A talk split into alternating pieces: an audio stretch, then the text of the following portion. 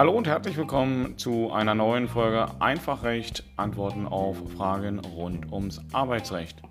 Heute geht es weiter mit der ähm, vierten Phase, die ich ähm, mit der Einarbeitungsphase bezeichnet habe.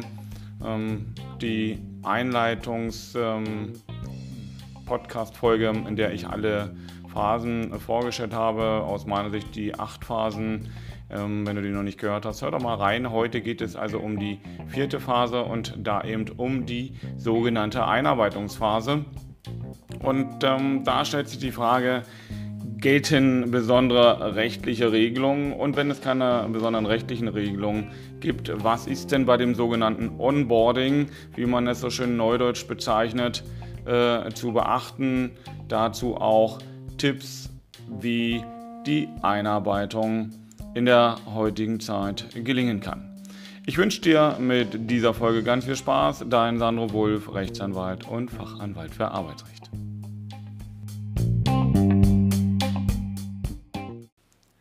Die Einarbeitungsphase, wenn man das auf die äh, rechtlichen Aspekte beschränken würde wollen, wird sehr häufig verwechselt mit der sogenannten Probezeit.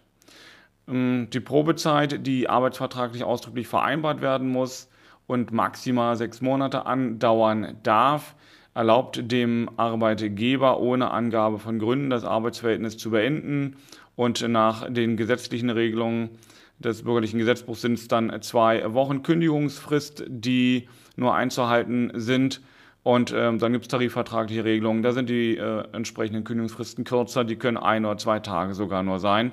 Das heißt also, wenn die ähm, Probezeit im Arbeitsvertrag, also dann auch schon in der davorliegenden Phase, die ich beschrieben habe, ähm, vereinbart worden ist, dann äh, gilt diese Probezeit und in der Regel für sechs Monate. Und viele ja, denken, die Probezeit und die Einarbeitungszeit, das äh, hängt so ein Stückchen weit miteinander zusammen ähm, und mitnichten. Das ist ähm, in keinem, ja, überhaupt nicht der Fall. Ähm, und deswegen darf man das auch nicht verwechseln.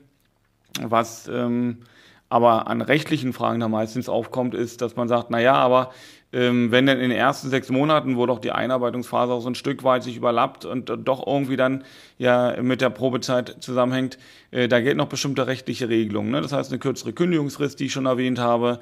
Ähm, es gelten aber auch ansonsten die üblichen Regeln im Arbeitsverhältnis, wie das Arbeitszeitgesetz. Klar, auch äh, während der Einarbeitungsphase darf man insbesondere darauf achten, dass gerade in dieser Zeit noch nicht und auch danach die ähm, Vorgaben äh, und auch die maximalen Arbeitszeiten pro Tag und pro Woche überschritten werden. Ähm, beim Urlaubsanspruch geht die Sonderregelung, deswegen hier der Seitenblick auf die Probearbeit, dass man sagt, naja, innerhalb der Probearbeit hat der Arbeitnehmer keinen Anspruch darauf, dass er Urlaub schon gewährt bekommt. Nichtsdestotrotz entsteht in der Zeit natürlich Urlaub, ja, der Urlaubsanspruch selber, der entsteht entsprechend der vertraglichen Vereinbarung oder eben, wenn der gesetzliche Mindesturlaub vereinbart wäre, bei einer Fünf-Tage-Woche wären das 20 Urlaubstage, dann würde das eben auf die zwölf Monate aufgeteilt natürlich auch für diese Monate schon entstehen. Nur der Arbeitnehmer kann nicht sagen, ich möchte schon und möchte einen Anspruch geltend machen, dass ich jetzt Urlaub bekomme innerhalb der ersten sechs Monate. Da hat er keinen gesetzlichen Anspruch drauf. Klar, nichtsdestotrotz äh, der Arbeitgeber, der attraktiv für seine Mitarbeiter sein will, wird ihm gucken, ob je nach Verlauf der Einarbeitungsphase, und jetzt kommt die Kombi eben wieder, auch in der Probezeit äh, der Urlaub gewährt werden kann. Ähm, klar, Lohnsteuer, Sozialversicherung, dass sie abgeführt werden müssen, dass der Datenschutz berücksichtigt wird und natürlich auch der Arbeitsschutz. Das heißt, bei der Einrichtung des Arbeitsplatzes, ähm, all das sollte selbstverständlich sein, sind Regeln, die im allgemeinen Arbeitsverhältnis gelten. Hm, aber jetzt kommen wir mal zu den Dingen bei dem Onboarding, die äh, neben diesen rechtlichen Dingen eben äh, doch zu berücksichtigen sind, damit so eine Einarbeitungsphase gelingen kann. Und das erste ist, dass von Anfang an mit dem Mitarbeiter ganz klar auch abgestimmt und kommuniziert wird, was die Erwartungen des Arbeitgebers sind, wie diese Einarbeitungsphase erfolgen soll, dass also ein, ein sauberer Einarbeitungsplan aufgestellt wird, der mit dem Mitarbeiter besprochen wird, dass es regelmäßige Check-ins gibt, wo man also dann auch regelmäßig Gespräche führt mit dem neuen Mitarbeiter und schaut, wie weit ist der Fortschritt, gibt es Feedback, gibt es Fragen ähm, und dass man von Anfang an schaut, dass die Kommunikation im Team mit dem neuen Mitarbeiter gefördert wird. Also das ist etwas, was ganz wichtig ist, denn die Vielzahl der ähm, neuen Mitarbeiter, die nicht im Unternehmen bleiben, die bleiben überwiegend deswegen nicht im Unternehmen, weil sie in der Einarbeitungsphase allein gelassen worden sind, weil es keine klare Struktur gab, weil sie von den Mitarbeitern nicht integriert wurden ähm, und weil sie eben äh, das Gefühl hatten, das ist dann doch nicht äh, mein richtiger Arbeitgeber, hier bin ich gar nicht willkommen. Und deswegen klare Erwartungen kommunizieren im ersten Schritt ähm, und Einbindung im Team. Und dann ist es so, dass man als weiteren Schritt auch drüber nachdenken sollte. Wir machen das jedenfalls in unserem Unternehmen, dass wir ein persönliches Willkommengeschenk machen. Bei uns gibt es dann neben den Arbeitsmitteln, die sowieso äh, der Mitarbeiter bekommen sollte, gibt es dann aber auch zum Beispiel ein persönliches Notizbuch mit persönlichem Stift, ähm, einen äh, ein bzw. zwei Hoodies mit entsprechendem Kanzleilogo. Ähm, der Mitarbeiter wird persönlich begrüßt. Ähm, er wird dann auch mit den Mitarbeitern, mit dem Team vertraut gemacht am ersten Tag.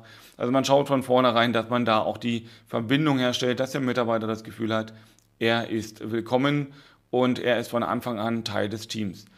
Und was als meiner Meinung nach weiterer wichtiger Schritt ähm, auch von Anfang an kommuniziert werden muss. Also schon bevor die Einarbeitungsphase beginnt, sollte man das dem Mitarbeiter aufzeigen. Aber denn wenn denn die Einarbeitungsphase läuft, umso mehr auch am ersten Tag, dass man ihm einen Mentor, ähm, einen ähm, Mitarbeiter oder auch selbst äh, der Unternehmensinhaber, je nachdem wie die Unternehmensgröße ist, ja, wie das Unternehmen aufgestellt ist, dass ihm letztendlich jemand an die Seite gestellt wird, der dann als erfahrener Kollege ihn in das Unternehmen einführt, der geduldig ist, der verständnisvoll auch auf die Fragen eingeht, der aber sein wertvolles Wissen ohne Vorbehalte dann auch an den neuen Mitarbeiter weitergibt und damit der Mitarbeiter von Anfang an nicht nur eine fachliche Expertise erhält, sondern dass er auch merkt, dass die soziale Kompetenz da ist, dass auch die, äh, die zeitlichen ähm, ja, Ne, also die Probleme an der Stelle halt auch zeitnah berücksichtigt werden. Das hat auch damit zu tun, Mitarbeiter, wenn der Fragen hat, der hat irgendwann auch das Problem, dass er nicht, wenn die Frage jetzt zweite oder dritte Mal auftaucht, ähm, dann wieder eben äh, den Kollegen fragen möchte. Und wenn er das Vertrauen hat zu einem Mentor, dann ist das einfacher und wenn der Mentor auch ganz klar und deutlich verfügbar ist. Ne? Das darf nicht eine Nebenrolle sein. Das ist für neue Mitarbeiter, für die Gewinnung von Fachkräften und für die Bindung von Fachkräften ist es wichtig, dass von Anfang an klar ist, ähm, ich bin dein Ansprechpartner. Wenn du kommst, bist du willkommen. Es ist egal, wie oft du kommst. Ähm, außer der Mitarbeiter zeigt, dass er in der Einarbeitungsphase eigentlich das Ganze nicht beherrscht und nicht für die Position passt. Dann ist das auch eine Erkenntnis fürs Unternehmen und dann kann man eben schon von, im Vorfeld mit dem Mitarbeiter sprechen und sagen, du pass auf, ähm, hier müssen wir näher hingucken. Im Zweifel macht es vielleicht auch gar keinen Sinn, weiter zusammenzuarbeiten das ist etwas, was da eben auch nicht nur Vorteil des Mitarbeiters, sondern auch Vorteil des Unternehmens ist. Ähm, und der Mitarbeiter bekommt eben immer auch ein Feedback von seinem Mentor, wie die Einarbeitungsphase läuft. Was an der Stelle neben dieser persönlichen Einarbeitung und der Möglichkeit, fachliche Kompetenz aufzubauen und abzufragen notwendig ist, ist, dass man auch digitale Schulungskompetenz im Unternehmen äh, zur Verfügung stellt. Das heißt, dass es Datenbanken gibt, dass es entsprechende Aufzeichnungen gibt, wo der Mitarbeiter eben auch eigenständig mal reingucken kann, ne? wo er dann firmenspezifisches Wissen, abteilungsspezifisches Wissen oder eben aufgabenspezifisches Wissen nochmal nachgucken kann. Zugleich eben auch die Möglichkeit geben für eine persönliche äh, Weiterentwicklung. Ähm, eben zu fragen, braucht er individuelle Lernpläne, äh, gibt es Dinge, die man ihm an die Seite geben kann. Ähm, manchmal sind es ganz einfache Sachen. In der digitalen Zeit wird sehr häufig mit Programmen gearbeitet, mit besonderen Programmen in den Unternehmen, ähm, wie äh, diese Programme zu bedienen sind, welche Abkürzungen es gibt dabei. Ähm, da gibt es in der Regel dann eben doch Anleitungsvideos, meistens sogar von dem Programmhersteller. Äh, nehmen wir mal als Beispiel, wir arbeiten in unserer Kanzlei mit R-Micro. Ähm, das ist jetzt keine Werbung, sondern eine klare Tatsache. Ähm, dann ist es so, dass R-Micro selber auch auf YouTube entsprechende Erklärvideos gibt. Die kann man aber so zusammenbauen in der eigenen Datenbank, dass man bei den Abläufen dem Mitarbeiter sagt, gucke mal, wenn du an der und der Stelle den Programmschritt machen willst, wenn du das suchst, dann kannst du da nochmal nachgucken und eigenständig dich äh, fortbilden was einen ganz klaren Vorteil hat, denn der Mitarbeiter muss jetzt nicht jedes Mal zu jemandem hingehen und sagen, du, ich habe es nicht noch, äh, hab's nicht verstanden, kannst du mir das nochmal erklären. Er kann eigenständig sich hier persönlich weiterbilden und ähm, kommt schneller rein äh, und hat schlichtweg ein gutes Gefühl, denn darum geht es, um äh, nicht nur das schnelle Reinkommen, äh, das schnelle Annehmen, das im Team eingenommen sein und auch dann wechselseitig Mehrwert zu bringen, sondern es geht eben darum, auch ein gutes Gefühl zu haben, dass ich hier richtig bin. Und Dazu ist es wichtig, dass der Mitarbeiter ein regelmäßiges Feedback bekommt. Hm, das sollte er sich nicht nur einholen, sondern man sollte es ihm auch freiwillig geben. Und es ist ganz wichtig, dass man also schaut, dass diese Feedback-Gespräche ähm, nicht nur eine klare Kommunikation haben, dass der Mitarbeiter wirklich weiß, was meinst du, eine klare Rückmeldung, verständlich formuliert, sondern dass es ein konstruktives Feedback ist.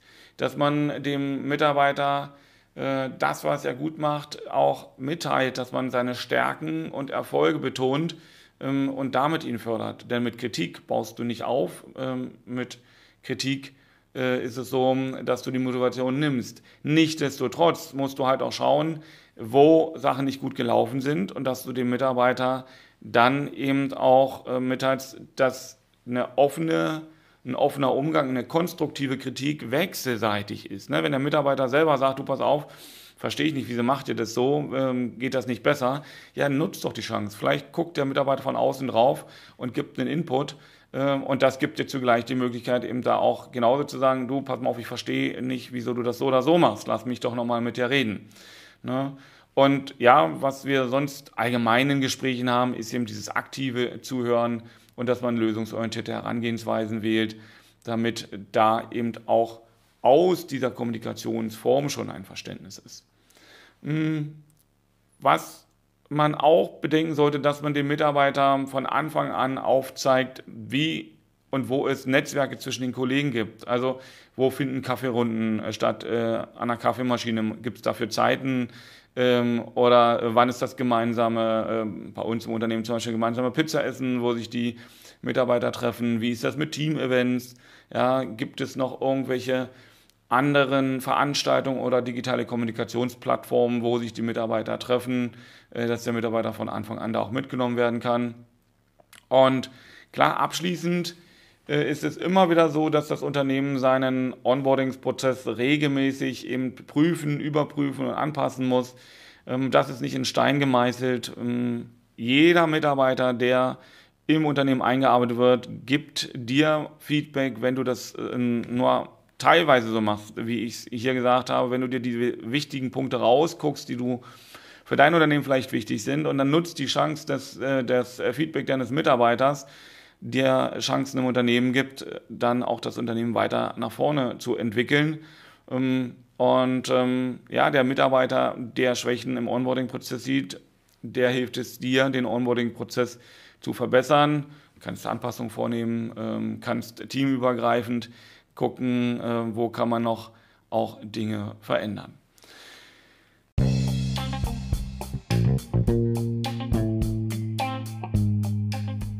Das soll es schon zu dem Onboarding-Prozess in der heutigen Folge sein. Wie ihr gemerkt habt, das ist ein sehr umfassendes Thema. Ich habe viele Schlagworte bedient, weil vieles von dem, was ich gesagt habe, eher aus dem Beratungsbereich äh, und der unternehmerischen Sicht ist, damit eine solche äh, Einarbeitungsphase gelingen kann. Rechtlich gesehen ist es gar nicht ähm, so diskussionswürdig, weil in der Einarbeitungsphase nicht besondere rechtliche Regelungen oder fast keine besonderen rechtlichen Regelungen gelten.